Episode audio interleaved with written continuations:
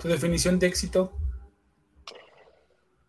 Hacer lo que te gusta hacer, lograr los objetivos, lograr algunos de los objetivos que te propones y que el balance final de ese proceso sea positivo.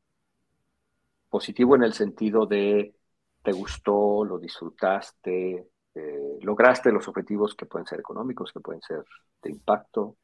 Eh, para mí eso es el éxito.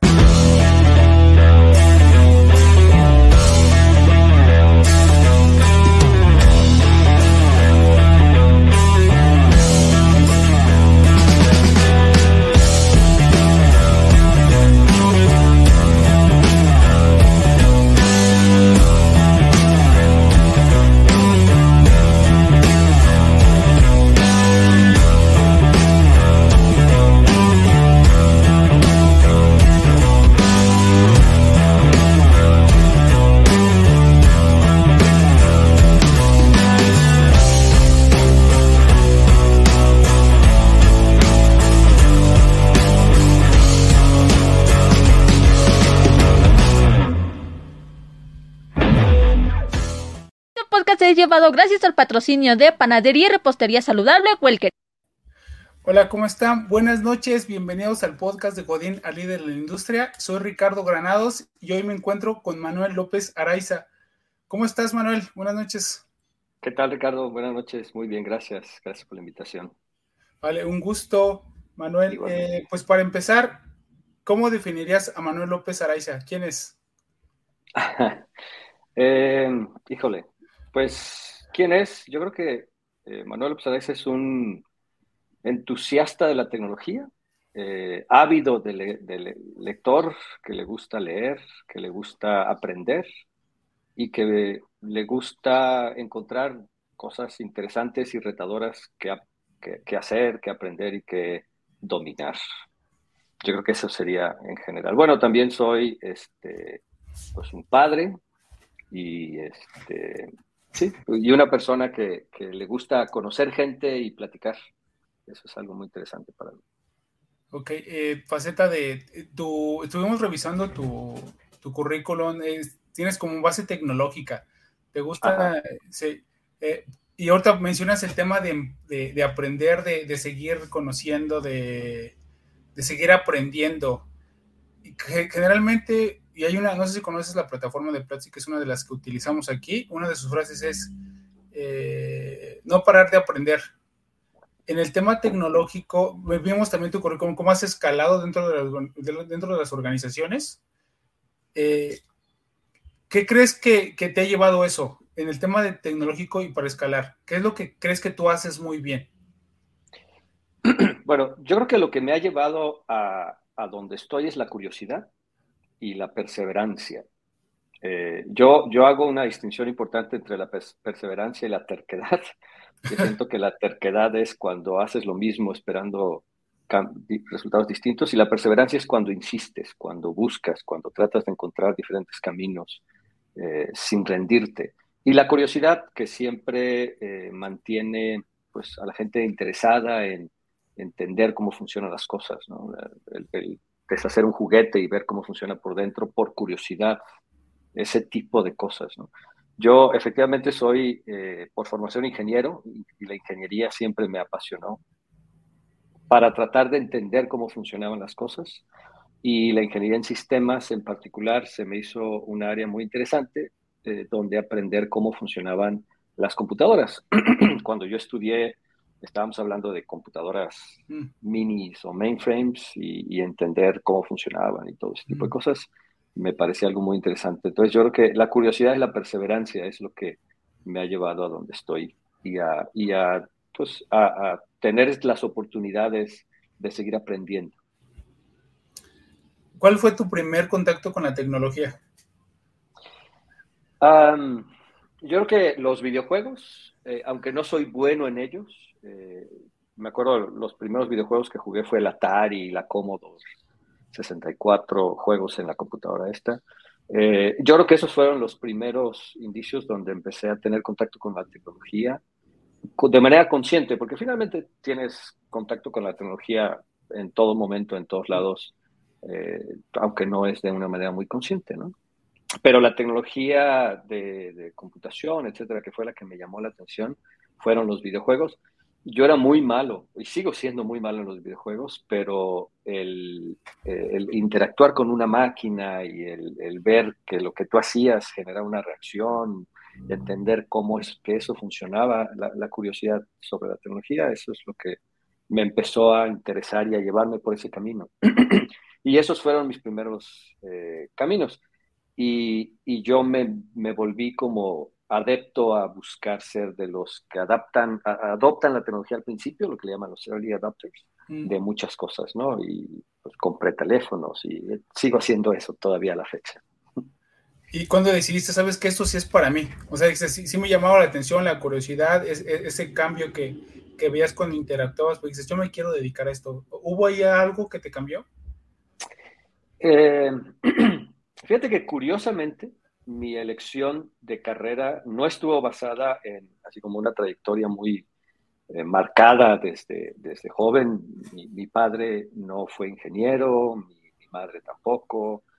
Eh, finalmente yo llegué a una universidad aquí en Guadalajara, no vivía yo en Guadalajara, y me enamoré de la instalación de la universidad, de los pastos, y, y yo decidí que quería estudiar ahí. Y cuando fui a la, a la el edificio de admisión, pregunté qué carreras tenían y me empezaron a decir las diferentes carreras. Y dije ingeniería y luego dije sistemas. Eh, la decisión de ese camino fue más o menos aleatoria.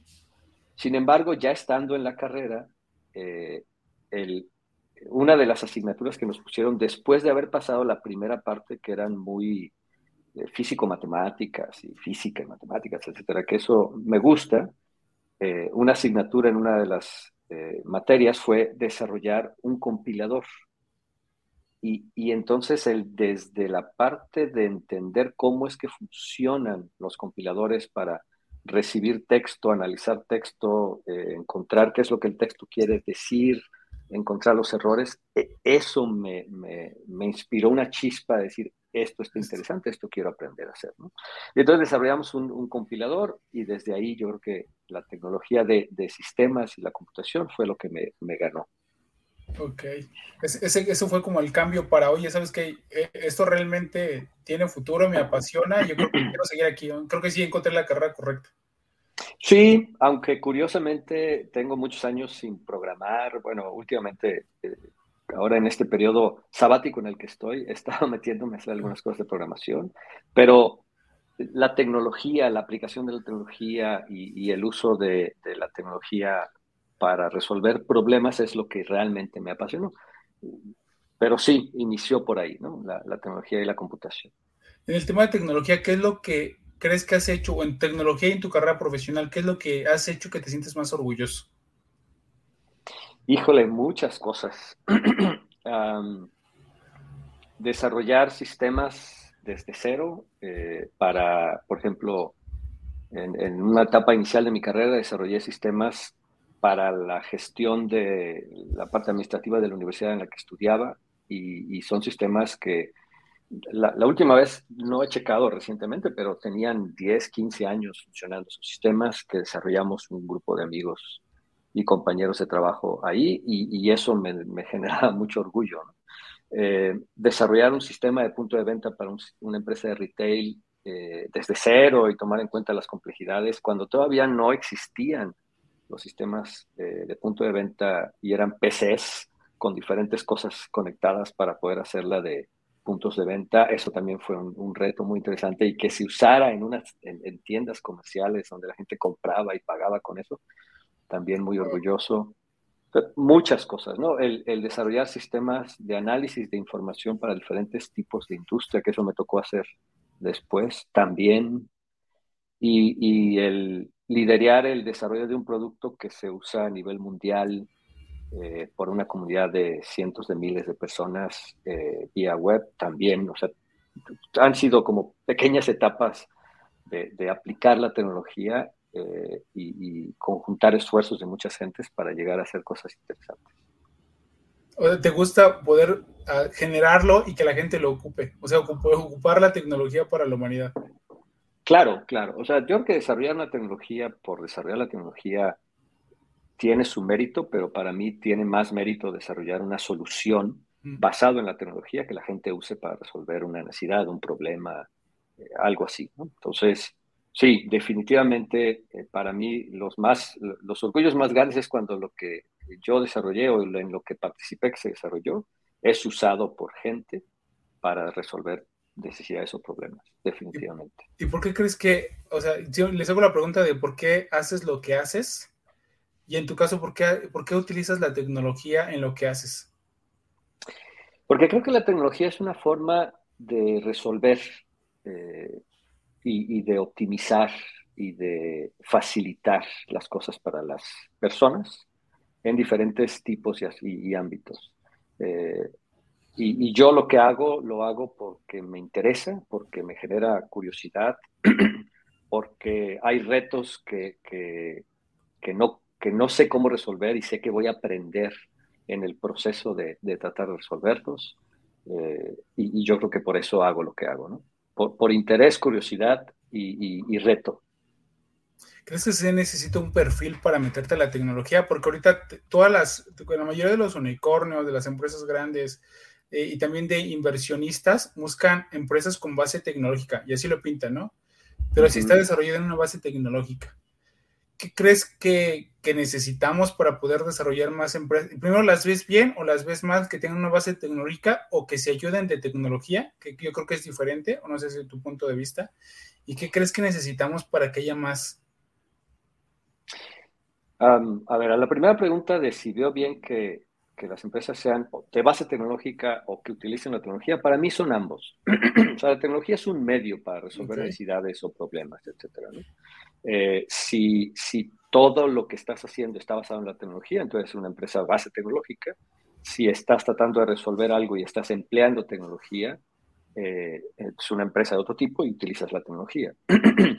Depende de qué quieres vender, si quieres vender la tecnología o quieres vender un producto y la tecnología te ayuda a generar, producir o comercializar ese producto. ¿Qué se necesita? El perfil para mí es la curiosidad.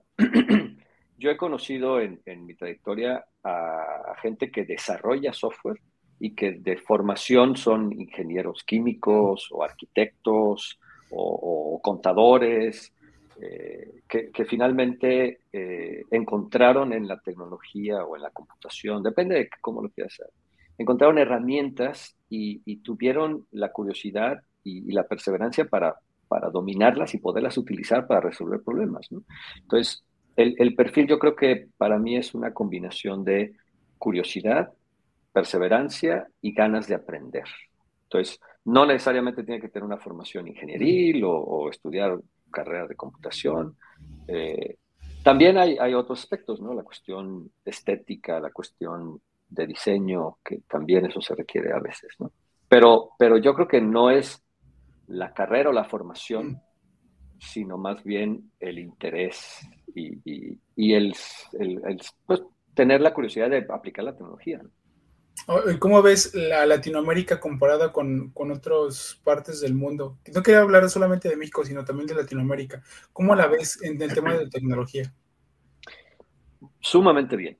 Yo creo que es, eh, es interesante el desarrollo de tecnología que se está dando a nivel global, y no nada más hablaré de tecnología, perdón, de, Latinoamérica, sino hablaré a nivel global.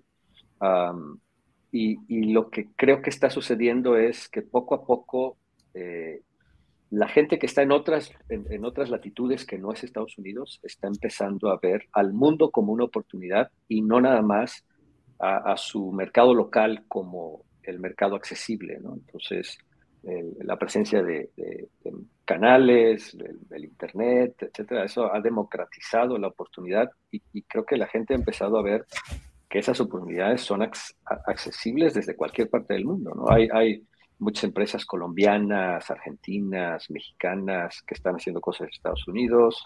Una de las cosas que me tocó a mí hacer fue tratar de ayudar a una empresa mexicana a, entrar al mercado de Estados Unidos en un segmento bastante complicado y pues fue muy interesante, ¿no?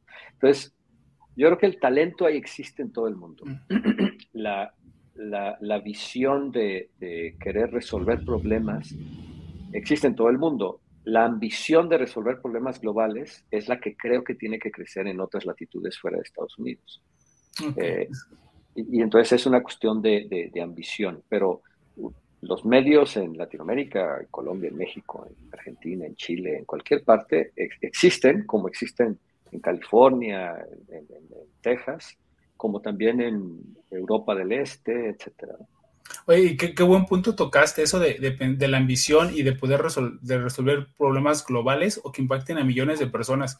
Apenas eh, estaba escuchando una charla que cuál era la, diferencia del, fundador de, de YC, eh, de San Francisco, estaba, que es una de las mejores incubadoras de, bueno, del mundo, ¿no? Que estaba diciendo que cuál era la diferencia de, de los emprendimientos que llegan a Silicon Valley con los emprendimientos de, la, de Latinoamérica o en algunas partes del mundo y que decían que el cambio más grande que veían era que los emprendimientos querían resolver, los emprendimientos fuera de, Silicon Valley, o de la gran mayoría, era resolver problemas locales, ¿no? Como que el de la cuadra, de la colonia, de la ciudad. Y cuando llegabas a Silicon Valley, era como uno de los filtros para poder entrar, y también incluso a YC, a otras aceleradoras e incubadoras, era que tu problema impactara a millones de personas. O con esa visión global, como tú lo mencionas. Yo creo que ser como la referencia ¿Qué crees que nos haga falta para eso, para pensar globalmente y con impacto y con esa ambición? Mira, yo, yo vería dos cosas. Una, de entrada, eh, te diría que las empresas en Estados Unidos a veces están un poquito sesgadas o cegadas por el tamaño del mercado que representa Estados Unidos y a veces ellos ni siquiera ven a nivel global. Mm. Y, a veces se conforman con un mercado como Estados Unidos porque es un mercado global, perdón, un mercado muy grande. Entonces hay muchas empresas en Estados Unidos que desarrollan soluciones, productos o, tecnologías para, para clientes y solo piensan en Estados Unidos, pero porque el tamaño de ese mercado es enorme. Eh, algunas empresas en Estados Unidos piensan de manera global y desarrollan productos globales, pero casi siempre lo que yo he visto es desarrollan el producto para Estados Unidos y luego piensan cómo lo globalizan. Eh, sin embargo, sí, ellos normalmente tienen una ambición más grande. Y, los emprendimientos en otras latitudes, específicamente en Latinoamérica, a veces son más localistas y les hace falta ver esa, es, eh, digamos, cómo lograr tener acceso a esos otros mercados y, tener la ambición de llegar para allá. Yo creo que, eh, ¿qué nos hace falta en Latinoamérica? Yo creo que pensar en gran... Eh, y, ver el mercado como, como un mercado global y no solamente un mercado local. Yo, yo veo muchas empresas que emprenden y que tienen, bueno, eh, híjole, me voy a meter en problemas, pero emprender normalmente es tratar de resolver una necesidad. Y entonces, si tú vives en la Ciudad de México y no vas o no, o no sueles vivir en una ciudad en Estados Unidos, tu visión del, del, mundo es limitada. Entonces, tú ves una necesidad, dices, hay que resolver la necesidad, y entonces te enfocas a buscar resolver una necesidad que has vivido. E, esa es casi siempre la mejor forma de, tratar de, de, definir ideas que quieres resolver y, y que pueden provocar un emprendimiento. Pero si nunca has vivido en Estados Unidos y quieres resolver un problema que tiene que ver con un servicio, pero solamente has visto el servicio en México y solamente en la Ciudad de México, tu visión se vuelve un poquito sesgada y, limitada. Entonces, a veces eso es lo que hace falta. Ahora, eso también le pasa a los, a, los emprendedores de Estados Unidos. Nada más que pues, la, la diferencia de mercado, o sea, el, el, mercado, el Total Addressable Market, el TAM, mm. eh, pues es enormemente distinto. Entonces, eh, creo que eso es lo que nos hace falta. Y, para mí, el, simplemente el quieres hacer un poquito de investigación sobre una idea y te metes a internet y buscas, tienes que poner una VPN y decir que estás en Nueva York, que estás en Tokio, que estás en, en, Sydney y hacer las mismas búsquedas, porque entonces eso te da una visión más global. Porque si buscas cómo resolver eh, entregas a domicilio y lo busques en la Ciudad de México, te va a salir soluciones solamente para la Ciudad de México. Entonces, ese tipo de visión y mentalidad creo que es lo que nos hace falta. Creo que se deba que, bueno, dices, porque nada más vivimos aquí o nada más estamos aquí. ¿Crees que es, aparte del, tema de mentalidad, también es salir y conocer los problemas, ¿no? Creo que también se vivió una realidad aquí, tanto en México como en la Ciudad de México, solamente nos enfocamos en esto. Yo también cuando, cuando salí del país, este, pues es otra cultura, es otro idioma y crees, son otros problemas. Regresas a México y dices, creo que sí estamos muy sesgados en, nuestros problemas, ¿no? Y queremos resolver estos problemas cuando hay un mundo allá afuera. Sí, y, obviamente, definitivamente viajar y, sobre todo eh, tener una inmersión real en otras culturas, en otros países, eso es lo que te da esa visión global. Eh, ahora, no, no es fácil y no, cualquier puede, cualquiera puede irse a vivir no sé, tres meses a, Austin o a San Francisco o Nueva York, pero sí tener esa apertura en la mente y, por ejemplo, una de las cosas que, que, yo hago es, eh, yo me pongo a ver CNN, pero no por, los, por, lo que dicen, sino por ver los comerciales que salen en CNN de los productos y lo que están. Eso te da una visión de cómo la gente vive o ve las cosas. Entonces, e, es, es, es, ver diferentes formas de ver la vida más allá de donde tú vives y de la cultura en la que te criaste, en la que creciste. Eso es lo que creo que nos hace falta. Ah, recientemente veo que muchas generaciones están viajando, se vuelven más globales, etcétera, pero todavía siento que en Latinoamérica nos falta eso, o sea, el, no nada más saber el idioma, sino entender la cultura de otros países y, poder con esa base de idioma y cultura pensar en soluciones de, necesidades fuera de nuestra localidad. Ok. Sí, eh, has estado, y, dentro del mismo tema, has estado en, empresas de tecnología, de base tecnológica, para ayudar, como dices tú, al, ser humano con, con estas bases.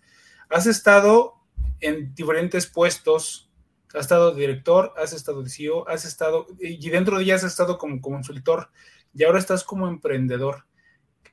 ¿Cuál, ¿Cuál te gusta más y por qué?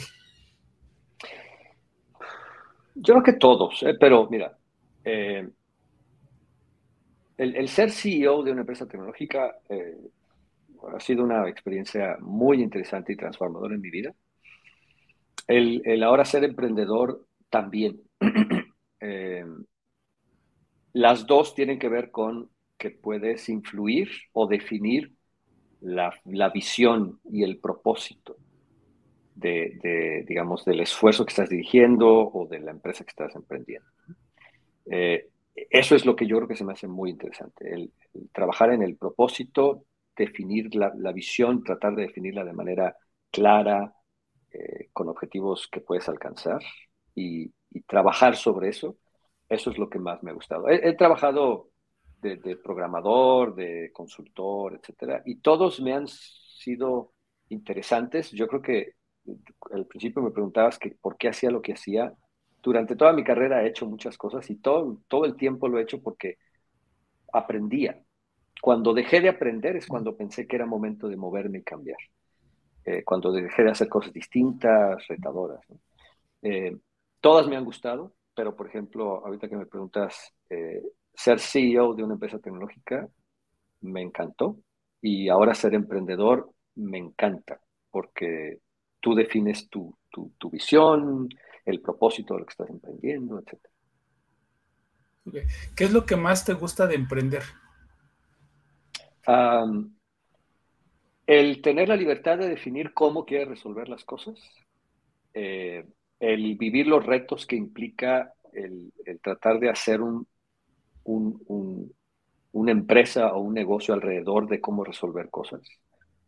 Eh, el, pensar en cómo lograr que eso sea sustentable y el eh, también reconciliar todo eso con el, el impacto y cómo que ese impacto sea positivo. ¿Qué es lo que no te gusta de emprender? Eh, yo creo que eh, una de las cosas que es difícil en el proceso de emprender es ah, mantenerte enfocado. Es difícil mantenerte enfocado.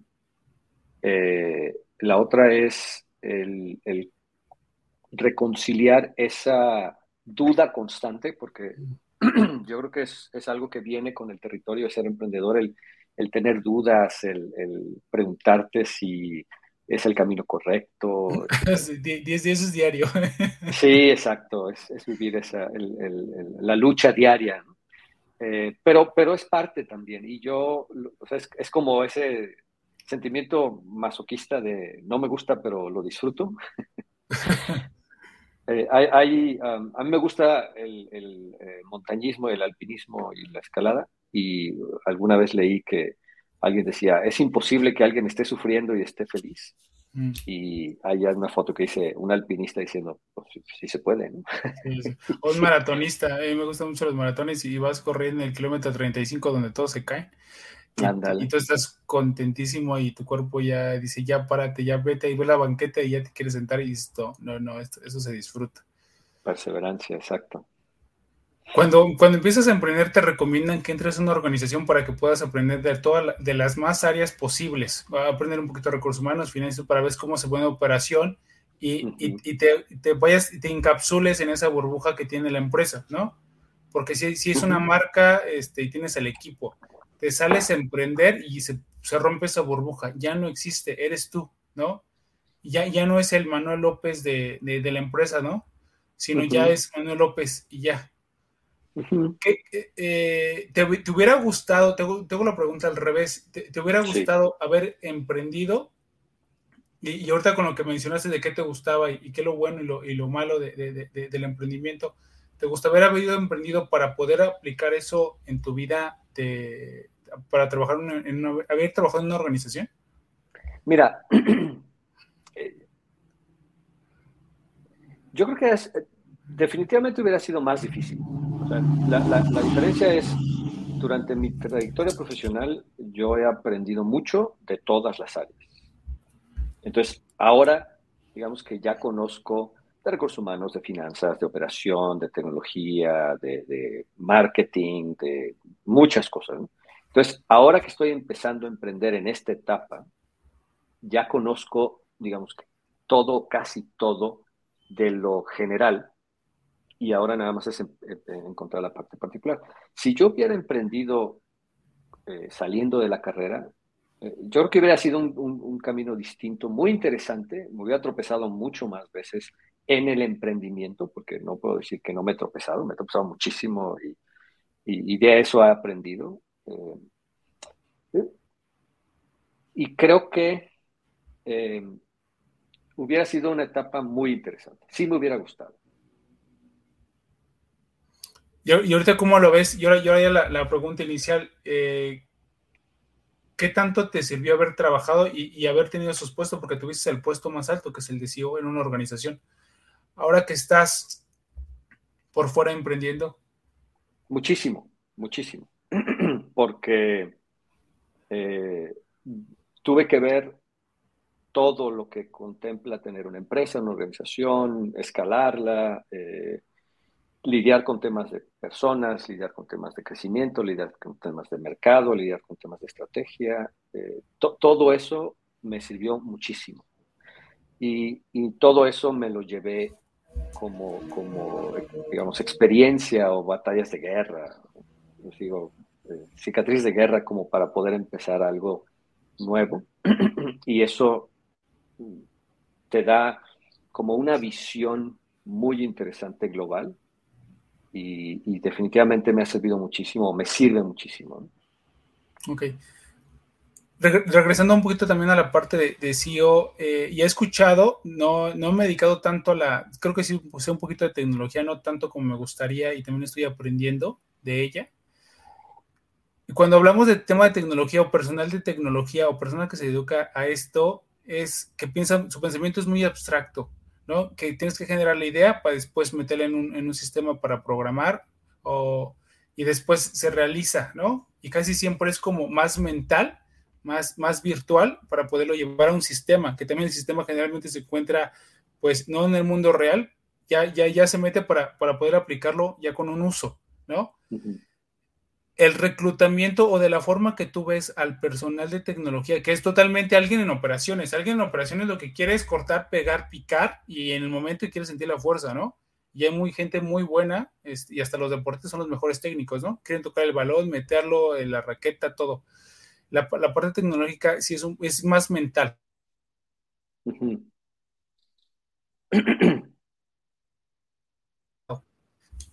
cuando contratas a alguien, cuando dices, tiene que saber la parte técnica, profesión y todo lo que tiene que ver con tecnología, pero también la parte humana, ¿qué es lo que te gusta ver? para mí siempre es cómo piensan las personas, cómo, cómo resuelven problemas, el proceso que utilizan para resolver retos, problemas, como le quieras llamar, y, cómo usan sus conocimientos. Eh, no, no es el conocimiento en particular. Yo, siento que el, hecho de que el, Internet haya democratizado el acceso al conocimiento implica que la gente puede tener acceso a cualquier conocimiento.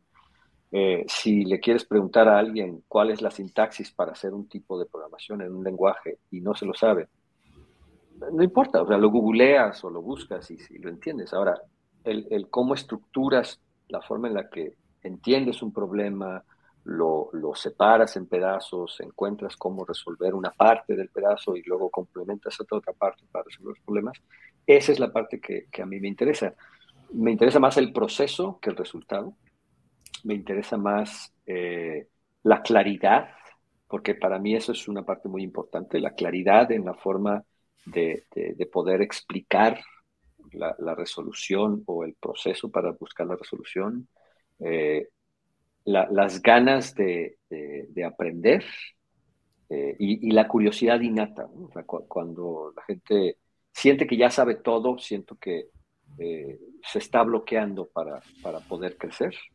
Y, y, bueno, también en la parte humana busco mucho la, empatía y la, la humildad y la honestidad franqueza, ese tipo de cosas. Em, no nada más en los perfiles tecnológicos, pero en los perfiles tecnológicos mm. creo que sí, eh, coincido con lo que decías al principio, que, la parte tecnológica tiene mucho que ver con cuestiones abstractas.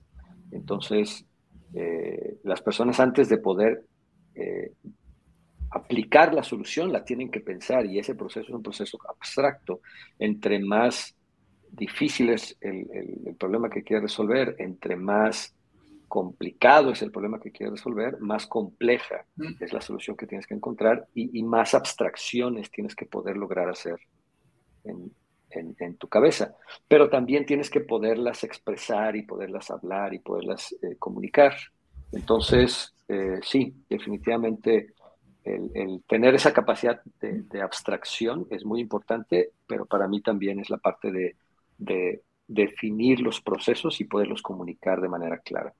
Wow, me encantó tu pregunta de, de, poder, ¿cómo, es el problema? ¿Qué tan grande es? Entonces empieza la abstracción y entre más grande, más, más, más complejo. Y después comunicación. Puedes resolverlo, pero no lo puedes transmitir y ese es un problema. No tienes la solución y no puedes compartir. Wow, me encanta tu, tu, pregunta. Oye, ya, ya encuentras, esta persona tiene todo lo que acabas de mencionar, y tiene más potencial, ¿cómo tú le ayudas a acelerarlo? Eh, incentivando su curiosidad, eh, porque creo que, eh, bueno, una es teniendo contacto continuo. Yo, creo mucho en, estar muy en contacto con las personas, en, platicar de, cuáles son sus ambiciones, porque tú puedes verle la digamos, la, la, habilidad para hacer algo, pero si no tiene el gusto o la inclinación, no lo va, no, va a ir por ahí. Entonces, el platicar de cómo quiere crecer, hacia dónde quiere ir, eh, el, ser eh, un mentor en su proceso de crecimiento y el incentivar su curiosidad y acercarle elementos y recursos para que lo pueda lograr. Yo creo que esas son las partes de, de cómo ayudas a la gente a crecer. ¿Qué tipo de Perdón, se cortó un poquito otra vez. ¿Qué tipo de líder te consideras? Eh, yo me considero un líder empático. Yo creo que una, una de mis, mis superpoderes es ser empático. Eh, un, líder eh, justo y honesto, franco. y yo creo que a mí me gusta inspirar más que eh, coercionar a la gente para que haga lo que yo quiero que haga. Y para mí eso es la parte muy importante. Entonces, eh, tienes que ser alguien abierto, eh, vulnerable, que, demuestre lo que puede aportar, pero que también demuestre que tiene partes que tiene que crecer y aprender también. Y, y, yo creo que definiendo claramente los objetivos y articulando eh, claramente la estrategia de cómo obtener los objetivos, vas ganando a que la gente se sume a tu proyecto y entonces trabajan bien junto contigo. Ese es el tipo de líder que me gusta ser. Un líder que, que define claramente los objetivos, los consensa, porque a veces es importante encontrar un consenso. No creo en la democracia total en una empresa, creo en la meritocracia, mm. eh, meritocracia de personas y meritocracia de ideas, pero el, una vez que defines claramente el objetivo y lo comunicas y la gente se suma, entonces eh, puede ser un buen líder, creo yo. Mencionaste que lo que haces muy bien es la empatía. ¿Cuál es lo que Manuel hace que lo que brilla, o sea, eso lo hace Manuel y, es tu superpoder aparte de la empatía. Que dicen, oye Manuel, te preguntan, te dicen, dicen, oye Manuel es muy bueno en eso y tú sabes que eres bueno. ¿Qué es lo que, qué es lo que crees que es, eres lo mejor que haces? Me, me, gusta tratar de entender las cosas y tratar de eh, poderlas comunicar de manera clara y concisa. Eh, me he topado con muchas personas brillantes que les cuesta trabajo poder eh, expresar y clarificar sus ideas, sus y, y, yo creo que soy un buen catalizador de eso.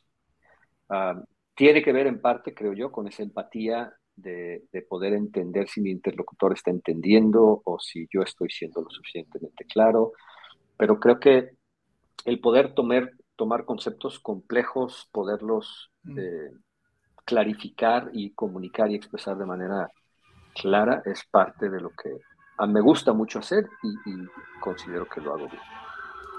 ¿Tu definición de éxito? Hacer lo que te gusta hacer, lograr los lograr algunos de los objetivos que te propones y que el balance final de ese proceso sea positivo positivo en el sentido de te gustó, lo disfrutaste, eh, lograste los objetivos que pueden ser económicos, que pueden ser de impacto. Eh, para mí eso es el éxito. Wow. Se parece mucho a mi definición de éxito. Para mí es eh, estar orgulloso en lo que estás haciendo y ser mejor que un día anterior. Mm. Porque si no estás orgulloso de lo que haces ahorita, que haces en este momento, entonces ¿de qué vas a estar orgulloso? Y si paso un día y no aprendiste algo, me, me, gusta, me gustan muchas cosas que estás diciendo, o coincido mucho del tema del aprendizaje, de aprender, de curiosidad, de conocer, porque si hoy no conociste nada, si no aprendiste nada nuevo, mañana no vas a poder hacer mejor. Entonces siempre tienes que aprender algo nuevo, y aunque sea un poquito, pero otro día igual, igual, igual, y eres orgulloso, y el proceso también coincide contigo, el tema del proceso es el que se tiene que disfrutar porque luego llegas a la meta y la meta no dura nada, dura, luego dura segundos, quieres comprarte un carro, le compras el carro lo tienes y luego te sientes vacío de, oye, era esto. Pero si disfrutas el proceso, ese, ese nunca termina y eso es interminable, entonces diario lo estás viviendo. Y problemas, subidas y bajadas siempre va a haber. Pero el tema de conocimiento que lo has mencionado, me, me encanta el tema de conocimiento, proceso, aprender y, crecer. ¿Tienes algo que no te deja dormir, Manuel? Eh, fíjate que son dos cosas. Entiendo la pregunta y, curiosamente yo eh, tengo la, la, bendición, considero yo, de dormir perfectamente.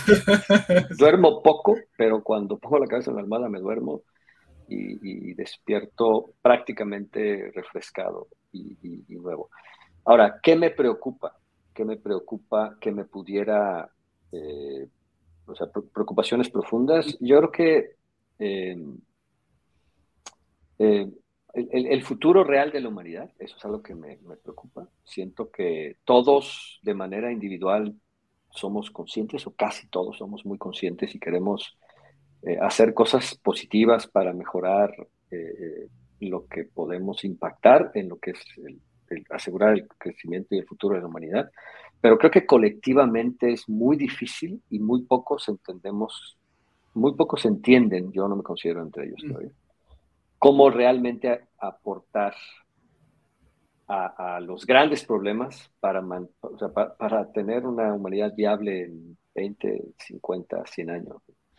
Este, entonces, ese tipo de cosas son las que de repente me, me preocupan al grado de que me podrían quitar el sueño. Eh, sí, e, ese tipo de problemas. El, eh, mayor fracaso o aprendizaje, no sé cómo le quieras llamar, o el mayor fracaso que te ha dejado el mayor aprendizaje. Yo he fracasado tanto porque he aprendido muchísimo. Así Siempre, es. Eh, y, yo creo que han sido muchísimos fracasos porque he aprendido mucho y eso me ha mantenido eh, con ganas de seguir haciendo lo que estoy haciendo. Eh, yo creo que han sido muchos. Te, puedo mencionar algunos. ser ingenuo, por ejemplo, en pensar que, podías, que yo podía desarrollar un sistema para controlar un, un, sistema de cómputo, para poder controlar un sistema donde el componente más importante era las, las personas o la gente. Y, y, y, esa ingenuidad de que todo iba a resultar preciso y, darte cuenta que cuando el componente principal de un sistema son las personas, mm. eh, es muy poco probable que puedas encontrar esa exactitud que tienen los sistemas que no tienen. Entonces, es, ese fue un aprendizaje muy importante en mi carrera, eh, el contemplar que las personas dentro de los sistemas son una parte que genera mucha variabilidad en lo que esperas de resultados y, preverlo de una manera positiva, eso fue un aprendizaje muy importante. El,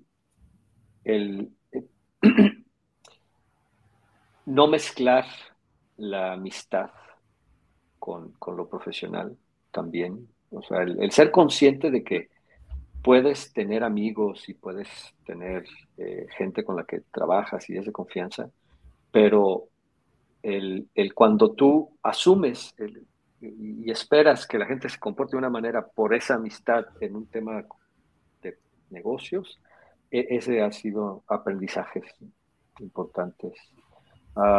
no tomar acciones decisivas en el momento en el que creo que hay que tomarlas porque estaba esperando más información o porque estaba esperando más perspectivas y tratar de entender un poquito más a las otras personas. E, ese tipo de son pues, aprendizajes muy importantes que me han llevado a fracasos muy, muy, digamos, que generan mucho aprendizaje. sí, exacto. Sí, el fracaso es parte del éxito, ¿no? Sí, no, no es la contra, más bien es parte de, entre más fracasos que estás más cerca del éxito. Exacto. O dijiste que duermes muy poco. ¿Tienes una rutina en la mañana de tu día? Sí, sí, sí. Me, levanto muy temprano, este, a veces demasiado temprano. Eh, me levanto un poquito antes de las 5 de la mañana, eh, medito, hago un poco de meditación, hago un poquito de ejercicio Después, eh, religiosamente me tomo un expreso en la mañana o dos y leo. y después inicio mi día eh, trabajando en cosas que ya más o menos tenía planeadas. Eh, no, no, no, no siempre sigo un calendario. Cuando tengo cosas específicas en un calendario las, las atiendo, pero casi siempre trato de, de ver mi nivel de energía, mi nivel de concentración, mi nivel de enfoque y mi capacidad de, meterme a problemas complejos, entonces en ese momento me pongo a hacer cosas. Normalmente en las mañanas es cuando, con un poquito de calma, me enfoco a ese tipo de, tareas que me pongo, de buscar soluciones complejas a cosas complejas y abstracciones, etc. Y en las tardes normalmente es un poquito más la rutina, y, la interacción con demás personas, reuniones cuando se necesitan, ese tipo de cosas. Al inicio de la charla platicaste del enfoque y ahorita lo vuelves a tocar. El emprendedor no tiene alguien que le esté diciendo qué hacer. O sea, e, él, puede trabajar todo el día y nadie le va a decir nada, no trabaja y tampoco le van a decir nada. Pero también si no trabaja, pues no hay resultados. ¿Cómo mantienes el enfoque? Porque tenemos un montón de distracciones. ¿Cómo lo mantienes? Es, es, fíjate que es una pregunta importante. Eh, yo creo que hay que buscar eh, lograr espacios, y espacios no necesariamente esto implica cuestiones físicas, a veces sí, para poder trabajar. Eh, hay que conocerse uno mismo, en qué momento puedes tener niveles de enfoque y concentración altos, para poderte concentrar en hacer cosas que, requieren de esa atención que no se interrumpa. El, eh, por ejemplo, el, apagar las notificaciones y poner en silencio tu teléfono para poderte concentrar, etc. Una de las cosas que hago casi todos los días es escribir. Eh, y, por ejemplo, para eso sí necesito tener tranquilidad. a veces estoy de viaje y trato de mantener mi rutina eh, cuando no estoy en el espacio donde regularmente estoy, y eh, físico, y trato de mantener esos espacios en otros lugares. Entonces, y, yo creo que ser rutinario en revisar lo que te propones, lo que haces y el avance. Em, los objetivos nunca yo los escribo en piedra, los escribo en papel y ese papel a veces es una servilleta. Pero el revisar el, avance sobre tus objetivos, esa es la parte que nunca dejo de hacer. eso sí está en piedra. y los objetivos los puedes pivotear, incluso los puedes pivotear en la semana una o dos o tres veces, o a veces es mi objetivo durante tres años. Pero el, constantemente tener eh, ese norte y el, verificar que vas avanzando hacia ese norte, esa es la parte que, creo que te mantiene eh, enfocado. Ah, hemos hablado de, bueno, del enfoque equipo, tecnología, hábitos, eh, emprendimiento. ¿Alguien te guió, alguien te inspiró para hacer lo que eres en este momento? Sí, muchísima gente, muchísima gente. Y muchísimas gentes, hablo de libros, hablo de artículos, hablo de personas que conocí, hablo de personas que no conocí, pero leí, vi sobre ellos. ¿Tuviste un este, mentor que te dio? Muchos, muchos mentores eh, que resultaron, terminaron siendo buenos amigos míos y con los que de repente sigo manteniendo comunicación. Eh, y, yo creo que todas las personas con las que interactúas pueden ah, enseñarte algo, incluso las personas con las que no te llevas y finalmente no te puedes comunicar, esas están ahí para enseñarte cómo tratar con gente con la que tú no tienes esa alineación de carácter. Pero pero la gente que conscientemente te quiere ayudar y, si tú tienes la disposición y la apertura de, escucharlos y de, de realmente eh, recibir lo que te están diciendo, eh, esos son tus mentores más importantes. Eh, y, yo creo que la otra parte también es importante es tú discernir y entender y racionalizar lo que te están diciendo para hacerlo tuyo. Pero, pero sí, yo creo que mentores son importantes y, siempre hay que tratar de mantenerse en contacto con gente que, que, te puede enseñar algo. La curiosidad a veces es la parte importante.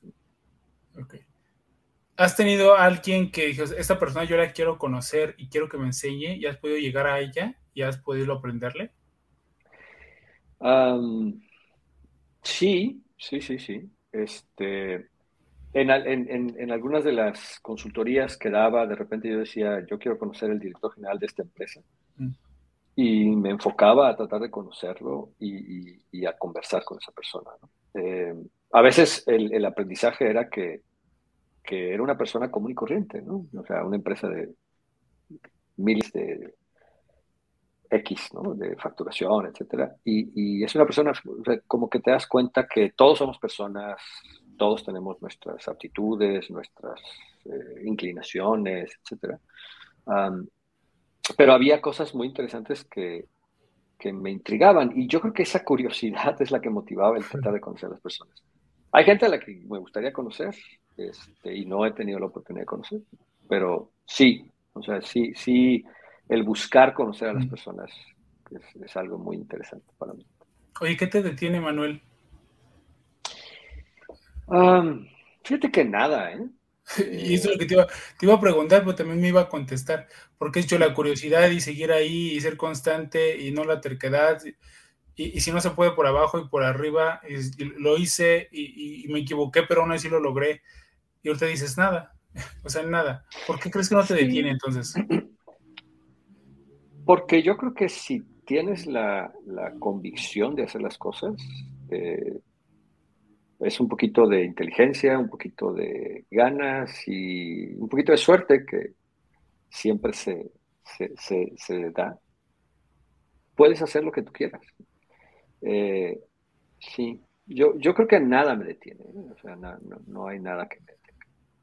Ok. ¿Tienes un miedo?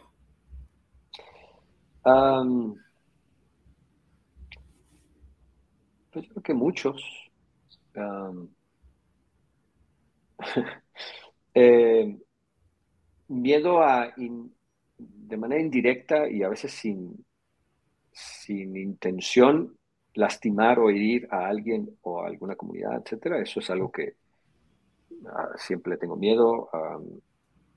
el ser malinterpretado y que las personas crean que no soy honesto, no soy franco, eso también es algo que... Y, ajá, y yo, creo que son varios miedos, ¿no? Pero así miedo a fracasar y eso no, no tengo ninguno. También al inicio de la charla mencionaste el hábito de la lectura y dijiste que también uno de los, como mentores, los libros que, te, que, has leído en tu, en tu vida. ¿Cuáles son los tres libros que te has marcado y por qué? Híjole. Eh, he leído mucho, me gusta mucho leer y me gusta mucho leer de todo.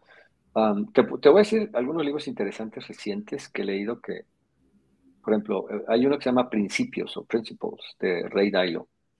Eh, es un libro muy interesante, es un compendio muy interesante de muchas cosas. E, ese me, me, gustó mucho y me marcó. Ah, o, hay otro libro de Ben Horowitz que se llama The Hard Things About The Hard Thing About Hard Things, que aparte de ser un libro muy cómico, es muy interesante, sobre todo en mi etapa cuando estaba como director de operaciones y pasé a ser director general o CEO de la empresa. Ese se me hizo un, libro muy interesante. Eh, Peregrinos de Sofía Segovia, que leí hace mm. poquito, también se me hizo un libro muy interesante que te narra una perspectiva distinta de, unas, de, un conflicto de la Segunda Guerra Mundial desde la perspectiva que muy poca gente habíamos visto o leído. Em, yo creo que eso, pero híjole, estoy ahorita leyendo la biografía de Elon Musk eh, leí la de Steve Jobs, ambas. La de Steve Jobs me gustó muchísimo, la de Elon Musk se me ha hecho muy interesante. sí, yo creo que todos los libros te marcan y yo lo que recomendaría es que la gente lea, lea, lea, lea. Ok. ¿Tienes algo, eh, un pensamiento que antes pensabas que no era cierto y ahora te das cuenta que sí es cierto? Y al revés, algo que pensabas que no era, que era cierto y ahorita te das cuenta que no es cierto. híjole, preguntas profundas.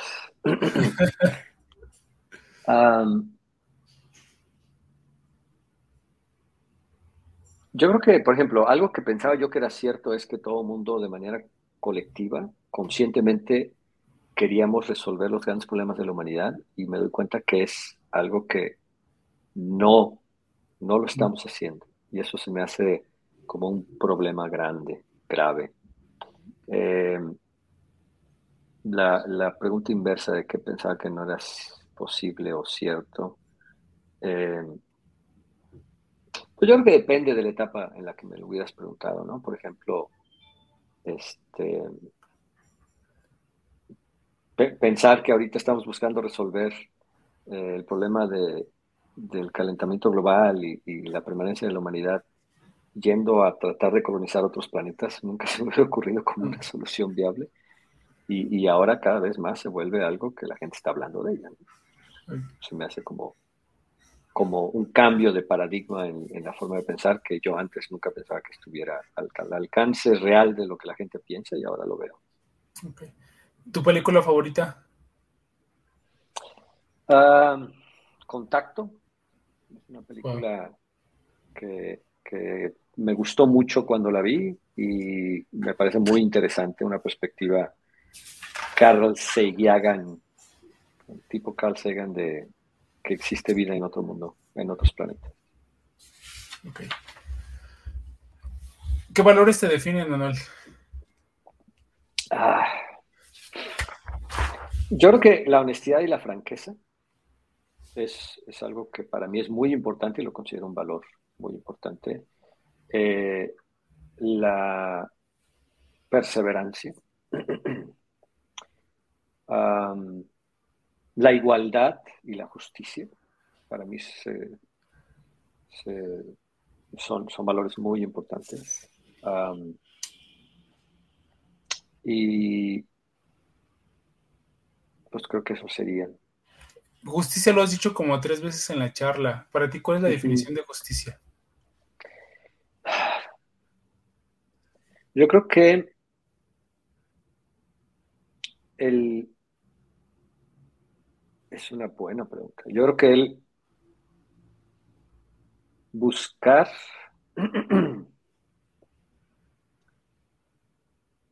Ay, una buena pregunta.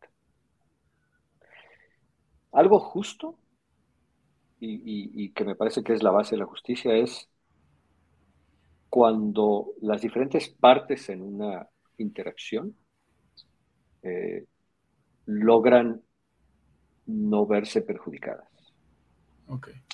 Y cuando se defiende sobre todo la postura de los débiles, de los, pues de los menos representados, de los que no tienen tanta voz, tanto voto, eh, cuando logras equilibrio, eh, creo que eso sería justicia.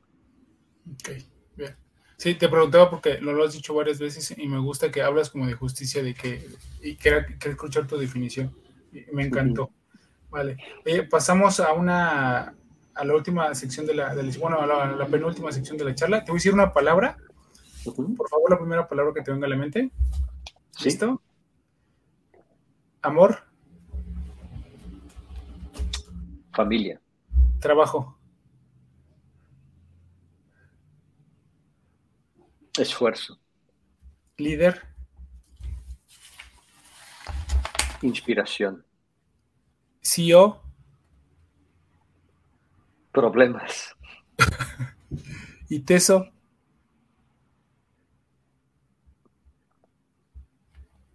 Ay, teso. Híjole, ahí son muchas las palabras que me vienen, que es mi universidad yo creo que eh, curiosidad. Empresa.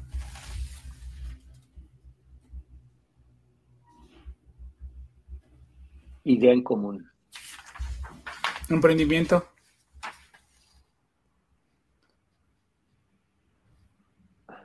Resistencia. Emprendedor.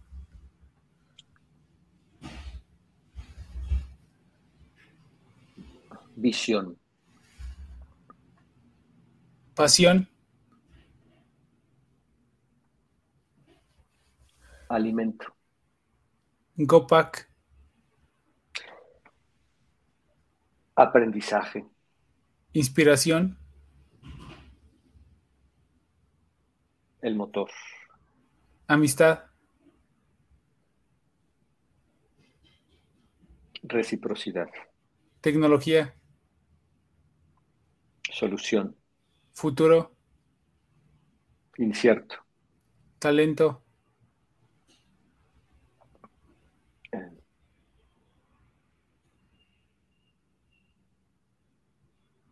Brillo. Alpinismo. La vida. Curiosidad. Lo más importante. Vitam. Aprendizaje también. Pasado.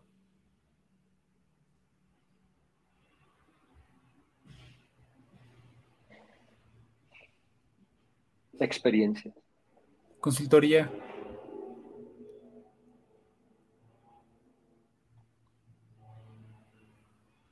Empatía. Placeit.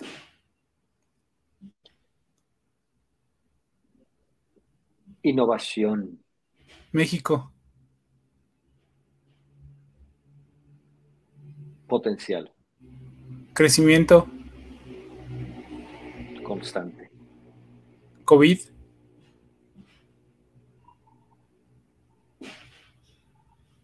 Aprendizaje. Jefe.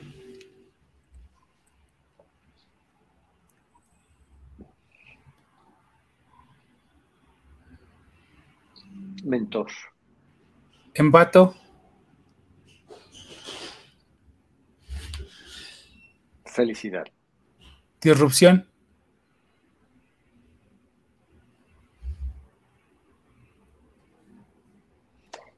Disrupción. Otra perspectiva. Familia. Lo más importante. Equipo.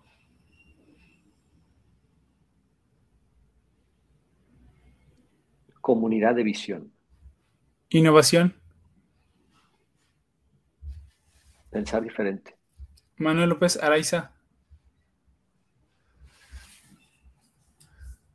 Amigo. Bien. Qué buenas, qué buenas eh, respuestas.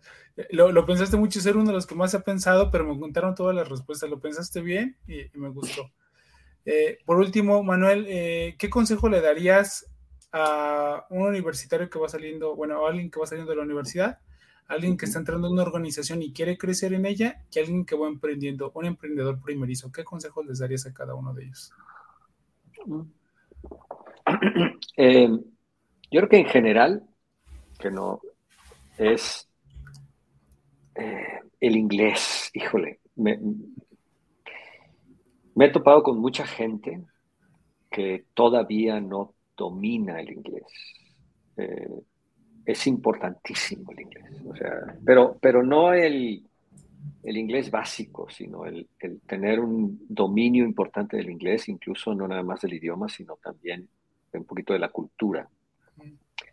La otra cosa sería el tratar de desarrollar una visión global, el, tratar de ver el mundo completo y no nada más ver tu colonia, tu calle, tu ciudad o tu país. Eh, la otra es em, leer mucho, pero también escribir.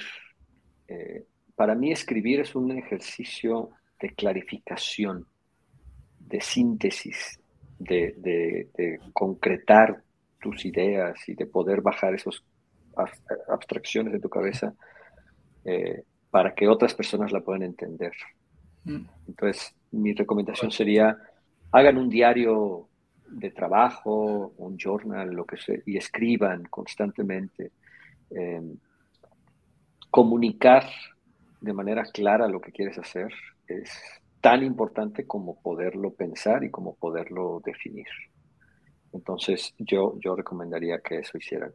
Eh, una persona que quiere crecer en la organización, yo creo que tendría que, mi recomendación sería ser eh, abierto, franco y honesto y eh, hablar y, expresar lo que busca, lo que quiere.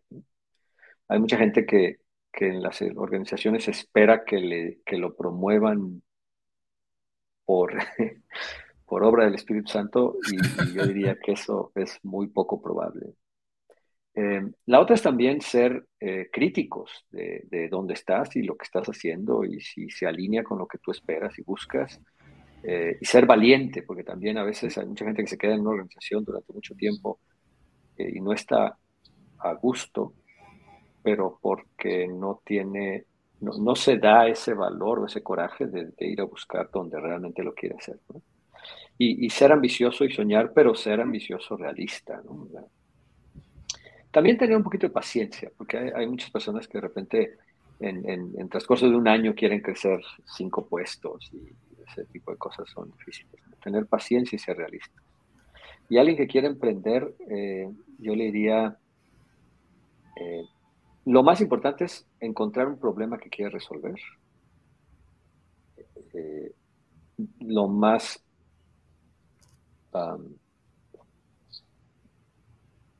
sería importante que es un problema que vives o que viviste o que viste y que tienes acceso a, comprobar si lo que estás haciendo lo resuelve. Y, también tener esa visión global, no, quedarse con, con una visión muy local, porque entonces, eh, pues probablemente tu, tu, emprendimiento tenga un, un, sí, como un cinturón hasta donde puedas crecer. Ser ambicioso, cuando quieres emprender, yo diría, sé ambicioso.